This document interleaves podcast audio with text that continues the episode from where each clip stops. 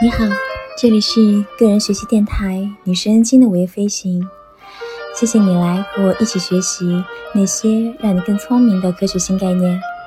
今天我们将要一起学习的是第六十一个概念——幸福感五要素。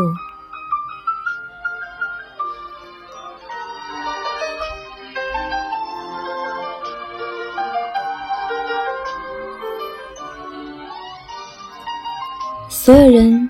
都拥有幸福感，这有可能吗？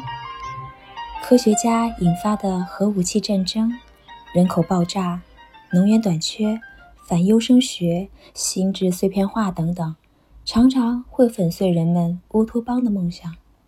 那些东西似乎预测人类即将毁灭。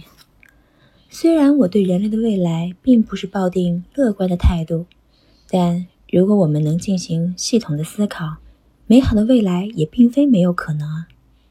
首先，我们就应该整理出构成幸福感的因素，并探索这些因素如何能够得以实现。那我在这里将要说明测量这些因素的方法。幸福感是个人和社会的自主选择，而且是非常积极的自主选择。幸福感的测量因素必须具有排他性、独立性，最好具有全面性。所以，我认为幸福感由五个因素建构而成。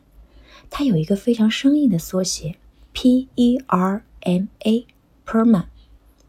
P 代表的是积极因素，E 代表的是投入，R 代表的是良好的人际关系，M 呢代表的是意义和目的，A 代表的是成就。对于幸福感的测量，近十年有了一些进展。总结起来，相较于生活满意度，PERMA 是更为全面的幸福感测量指数，而且它涵盖了客观和主观两个方面的指标。PERMA 可以用来测量个人的幸福感，也可以用来测量组织甚至是城市的幸福感。英国政府正在采用 PERMA 测量国家的幸福指数。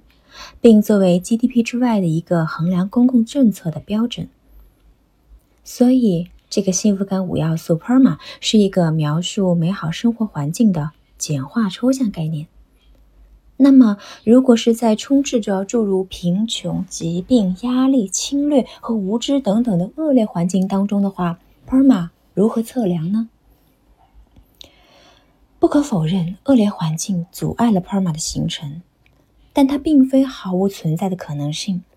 你要知道，抑郁和幸福感并非完全的负相关，它们的相关系数是负的零点三五。收入和幸福感的相关也呈现一个曲线，收入一旦达到安全网之上，收入的增加对生活满意度的贡献是越来越小的。传统的科学和公共政策只关注如何改善和弥补那些负面的因素，但是 PERMA 表明那些是不够的。要拥有共同的幸福感，我们应该测量并努力构建 PERMA，而这也同样适用于个人生活。如果我们想要提升自己，仅仅摆脱抑郁、焦虑和愤怒，并努力的赚钱是不够的。我们必须建立起自己的 PERMA。也就是自己的积极情绪投入、良好的人际关系、意义和目的以及成就。如果你问，那我如何才能够建立起个人的 PERMA 呢？那我想，为了回答这个问题，可能 LG 下一年度的问题就应该设置为“科学对人类幸福感的作用是什么”这样的问题了。好了，今天的学习就到这里啦。希望你每一天都是快乐的，也希望你每一天都有新收获。我们下一次再见啦！